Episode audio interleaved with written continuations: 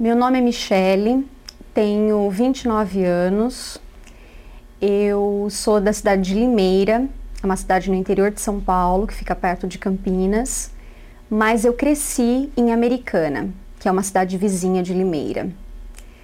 Uh, eu sou formada em História, mas é, atualmente eu pretendo fazer um pós-doutorado na área de literatura.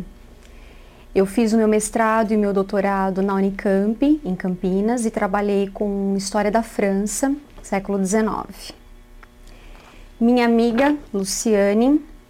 Luciane tem a mesma idade que eu, ela mora em Americana, é solteira ainda, e Luciane trabalha na IBM Brasil, uma empresa americana, ela é formada em administração de empresas e tem uma pós-graduação em marketing.